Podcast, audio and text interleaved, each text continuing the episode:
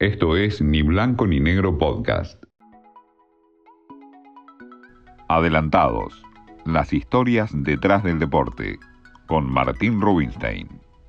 Cuando uno ve a Emanuel Ginóbili, a Luis Escola, a Fabrizio Berto, entre otros, automáticamente se nos viene a la cabeza la generación dorada. Esta camada de basquetbolistas argentinos que tuvo un proceso de más de 15 años. Una gestación que comenzó allá por Indianápolis 2002, cuando le dio el subcampeonato mundial a este equipo argentino. Esta generación que comenzó justamente con la creación de la Liga Nacional en 1985 con León Nagduel, que fue quien empezó a descubrir estos talentos. Y este documental de Netflix jugando con el alma, habla justamente de eso, de la vida de Manu Ginóbili, de Fabricio Oberto, de Andrés Nocioni, de Luisa Escola, de Pepe Sánchez y de Rubén Volkovitsky, algunos de los que después terminaron haciendo historia para el deporte argentino y el básquetbol mundial. Jugando con el alma, tiene una temporada de cuatro capítulos de 30 minutos dirigida por Cristian Remoli y que habla justamente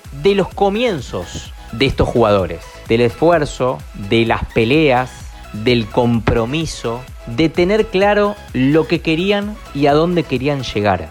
Porque desde ya que este documental hace hincapié en lo que fue la medalla dorada en Atenas 2004, ganándole a Italia aquel 28 de agosto de ese 2004. Pero en el recuerdo de todos y de todas, queda quizás el partido más importante de la historia para un equipo argentino. Ganarle en semifinales ni más ni menos que un Dream Team, ni más ni menos que a los Estados Unidos. Y después también esta generación consiguió el bronce cuatro años más tarde, en Pekín, en China. Pero volviendo al documental, jugando con el alma, tiene una primera temporada porque creen que puede haber mucho más de la generación dorada, de los Ginóbili, de los Oberto, de los Pepe Sánchez, de los Sconocini, de los Montecchia. El subcampeonato del el 2019, con Escola capitán a la cabeza y con Oveja Hernández como entrenador, se empezó a ver esa renovación en el básquetbol argentino, con los La Provítola, con los Campazo,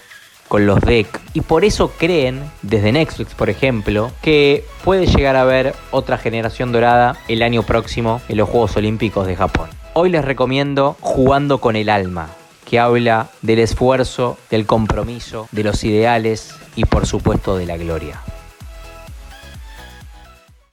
Esto fue Ni Blanco ni Negro Podcast.